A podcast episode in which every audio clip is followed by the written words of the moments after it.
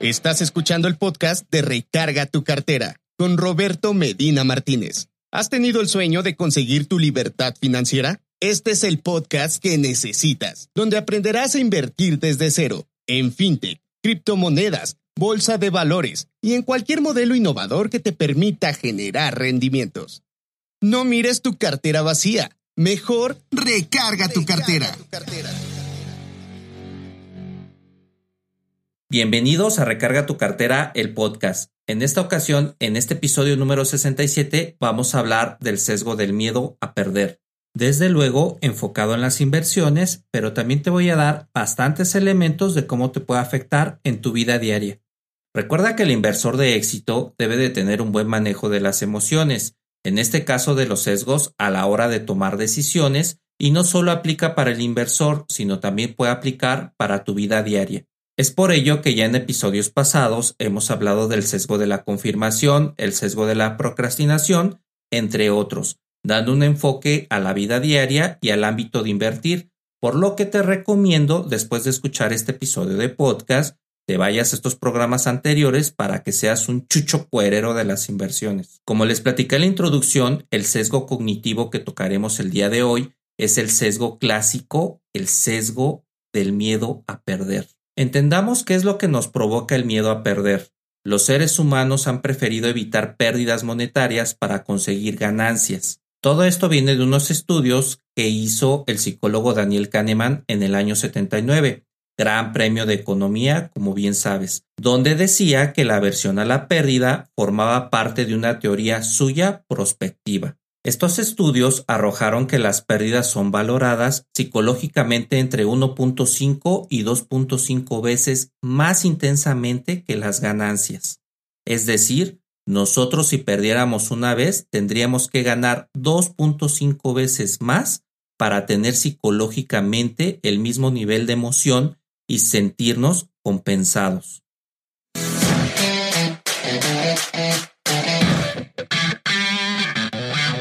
¿No tienes idea de cómo empezar a invertir? Suscríbete al próximo taller de inversiones de Recarga tu cartera, en donde en un mes Roberto te enseñará todo lo que ha aprendido en 10 años como inversor. Sé parte de esta gran comunidad que estamos formando. No lo dejes pasar. Da clic al enlace de este episodio. Es decir, las personas somos más propensas a elegir un producto en el que tenemos la certeza que vamos a ganar. Tenemos un desequilibrio biológico natural con este sesgo. Realmente este sesgo está muy vinculado con el efecto certeza, es decir, las personas somos más propensas a elegir un producto en el que tenemos la certeza de que vamos a ganar y preferimos esto que otro producto que, por ejemplo, tenemos un 98% de ganar, pero ese 2% que no podemos ganar es lo que nos genera el miedo a perder. Por ejemplo, ¿qué pasa cuando llega un nuevo negocio y te dicen que si inviertes 100 mil pesos, te darán 200 mil en un año? Al ver este 100% de ganancia, indudablemente buscarás la manera de conseguirlos para poderlos invertir, porque tienes la certeza de que vas a ganar. Sin embargo, resulta que perdiste estos 100 mil pesos totalmente. Esta pérdida te dolerá como si hubieses perdido 200 mil pesos, ya que como te comenté, duele el doble perder que ganar.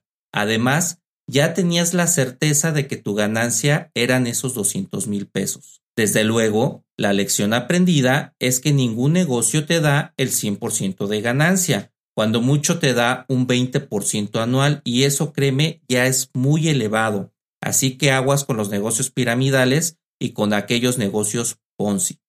Por otro lado, te quiero platicar que hicieron un experimento vinculado con echar una moneda al aire y si salía cara perdías 100 dólares, pero si salía cruz ganabas 150 dólares. En cualquier caso, podías perder 100 o ganar 150, pero había muchas personas que preferían no jugar por miedo a perder justamente esos 100 dólares y no tomaba en cuenta que la probabilidad de ganar 150 era mucho más dinero y que igualmente de probable por cómo sabemos que al echar un volado te da la probabilidad del 50%, o cae cara o cae cruz.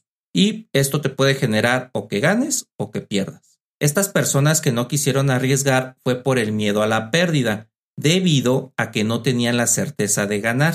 Efectivamente, en este sesgo tiene esa conexión con la certidumbre o la incertidumbre, y esto es difícil de controlar ya que en la misma vida no se sabe si va a tener certeza o no. Esto desde que nacemos hasta que morimos. Bueno, todo esto tiene otras vinculaciones realmente del miedo a las pérdidas. Por ejemplo, supongamos que compras una acción y después de un tiempo esta pierde su valor 50%. Lo que nos queda es arriesgamos y vendemos barato. Esto es muy curioso y nos quedamos dispuestos a perder el otro 50% que aún tenemos por la incertidumbre que provoca el miedo a la pérdida. Es por ello que muchos inversores van a largo plazo, es decir, cuando invierten y esperan aproximadamente unos 10 años su inversión. No están muy vinculados a lo que sucede en la bolsa de valores para que esas emociones no impacten su estrategia. Otro ejemplo que podemos citar es en las apuestas de caballos. Supongamos que llevamos unos 100 dólares para ir a apostar. Y después de examinar, escogemos al caballo que se llama pata bendita. Le apostamos unos 50 dolaritos, entonces ahí tenemos la emoción y certidumbre de que vamos a ganar. Luego, pata bendita queda en último lugar y perdemos esos 50 dólares que apostamos. En lugar de guardar los otros 50 dólares que nos quedan, los volvemos a apostar, esto por el dolor a la pérdida, que como te platiqué es 2.5 veces mayor a ganar. Entonces decidimos, por este dolor a la pérdida, apostar nuestros últimos 50 dólares, pero perdimos. Es por ello que nos enganchamos y vamos por más dinero porque no perdonamos perder y tenemos la incertidumbre ligada. El aspecto psicológico de esto está vinculado con el efecto de dotación, porque consideramos que es nuestro. Me ha pasado a mí y supongo que algunos inversores que cuando han ganado la rentabilidad con la que la valoración de una acción, es decir, que puede pasar de 5 dólares que la compré a 20 dólares y ya le ganamos unos 15 dolaritos, y como creemos que es nuestra ganancia, nos centra la incertidumbre constante y por ello debes de estar alejado de la emoción, ya que el comportamiento psicológico de la razón, en este caso, cuando hablamos del sesgo de miedo, nos obliga a tener ansiedad de esa ganancia y vendemos por el miedo a perder. Y me preguntarás, oye Roberto, ¿estuvo bien? ¿Le ganó 15 dólares al mercado? Y yo te contestaría que sí, pero está comprobado que si hubiera esperado su estrategia a largo plazo, pudo haber ganado otros 40 dólares por acción. Imagínate ese retorno de inversión.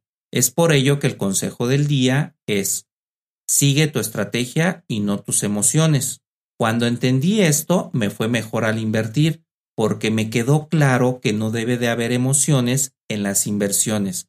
Por ello Warren tiene su frase que las inversiones deben de ser aburridas. Si te estás divirtiendo, algo seguramente está muy mal. Yo creo que hay que relativizar lo que estamos sintiendo y tratar de observar qué es lo que pensamos sin juzgar. Si realmente observamos con la objetividad qué es lo que nos está pasando, intentando no sentir ese miedo, podremos ver si es la razón por la que sentimos este último. Nos cuesta conocernos a nosotros mismos, no sabemos exactamente dónde está nuestro límite de tolerancia, Así lo vamos descubriendo cuando no tenemos respeto de nuestra estrategia. Es ahí donde descubrimos si somos inversores de alto riesgo o bajo riesgo. Si, por ejemplo, cuando perdemos se manifiesta un nivel de ansiedad más o menos intenso o fuerte, no somos inversores de alto riesgo. Hay que revisar en nosotros si un pensamiento se repite constantemente en tu mente y el nivel de ansiedad que te provoca. Esa es la primera alarma que tienes de que algo no está yendo bien. Por otro lado, el estómago muchas veces se manifiesta cuando algo no está marchando. De hecho, dicen que nuestro primer cerebro es este, y esta falta de armonía se da por el nivel de ansiedad que nos provoca el miedo a perder, o la ansiedad que tenemos cuando ya perdimos. Recuerden el ejemplo de las carreras de caballos. Fíjense qué interesante. El estómago es el primero que manifiesta la decisión que has tomado y reconoce que la decisión tomada no es la más adecuada para ti. Sin embargo, te manda una alerta física. Es por ello que nos duele cuando estamos ansiosos o sentimos mariposas cuando estamos enamorados. Sí se escucha un poco cursi, pero las reacciones del cuerpo humano son sumamente naturales. Creo que cuando tomas una buena decisión, tienes una sensación de calma y de paz, y cuando tomas una decisión que no estás seguro, a medida que va pasando el tiempo es cuando tú vas viendo los resultados de esa misma decisión. Y el resultado es el que te hace tener esa paz o nivel de ansiedad que va a ir creciendo porque sabes que te equivocaste y a lo mejor no sabes cómo salir. Regresando al tema de las inversiones, si compraste mucho riesgo, por ejemplo Bitcoin o empresas que no están bien sustentadas en sus números, y resulta un entorno bajista como consecuencia, obviamente la ansiedad se va a manifestar. Pero por el contrario, si hay una estrategia porque hiciste la tarea, revisaste los números y vas a largo plazo, esa ansiedad será muy poca y te sentirás cómodo con tus inversiones. Pero hay una buena noticia. Se puede combatir con éxito el sesgo del miedo a la pérdida en las inversiones. Si tú tienes una cartera bien diversificada, sabes cuáles son los riesgos e hiciste bien los números, entonces eres totalmente indiferente al miedo. Perder dinero cuando sabes en qué inversiones estás invirtiendo no es miedo, es conocimiento. Puedes invertir en capital de riesgo y estar muy tranquilo con tu estrategia. Recapitulando, el sesgo del miedo a perder en las inversiones es porque dejamos que la ansiedad se manifieste y al ser una emoción, tomamos decisiones que nos afectan en nuestras ganancias. Por lo contrario, si hay buena tarea, y una buena estrategia, esta ansiedad será nula y se toman decisiones sin emociones, lo cual te dará excelentes rendimientos en los resultados de tus inversiones. Espero que este episodio te ayude para que sigas aprendiendo a invertir de la mano, conociendo tus emociones y sesgos. Lo importante es que tu capital vaya creciendo con el tiempo. Y si te dio valor, compártelo en todas tus redes sociales y regálame cinco estrellitas en Spotify, en Apple Podcast o en cualquier plataforma que me estés escuchando. Mándame tus comentarios a recargatucartera.gmail.com. También te quiero dar la excelente noticia que ya está a la venta mi nuevo audiolibro Guía de Inversiones 2022. Te voy a dejar el promo al final de este capítulo. Yo soy Roberto Medina Martínez, autor de Recarga tu cartera, y recuerda, no mires tu cartera vacía, mejor recarga tu cartera.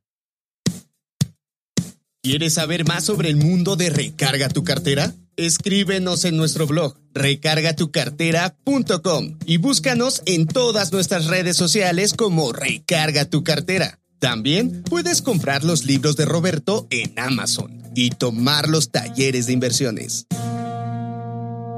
Guía Inversiones es un libro que he trabajado con el fin de que tengas un horizonte de cómo empezar en el mundo de las inversiones. Este libro es para inversores novatos y para aquellos que empiezan a formar un portafolio de inversiones. Acabaremos con los mitos principales, como que debes de tener mucho dinero para invertir y ser un erudito en economía para que puedas hacer ingresos adicionales.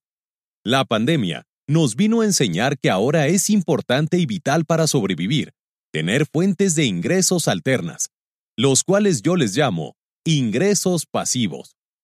Los ingresos pasivos es el dinero que te llega mes a mes sin que tengas que hacer absolutamente nada. Cuando supe qué son los ingresos pasivos, me explotó la cabeza. Empezar a comprar acciones en la bolsa de valores te puede llevar cinco minutos, pero hacer análisis fundamental y técnico para que vayas a largo plazo, eso sí es una verdadera odisea. También comprar títulos en la bolsa es sencillo, pero el dolor de cabeza es escoger bien para que te den rendimientos arriba de los índices bursátiles, como el índice de precios y cotizaciones y Standard Poor's 500. Este libro te servirá para que aprendas a invertir, tener buenos rendimientos en tus inversiones y un excelente portafolio blindado, con el fin de que los movimientos sociales, geopolíticos y económicos no sean factores de pérdida de tu capital. Recuerda, No sabes cuándo pueda venir una guerra y se derriben tus acciones. Comprar acciones de 60 centavos con valor de un dólar, eso es lo que aprenderás en este libro.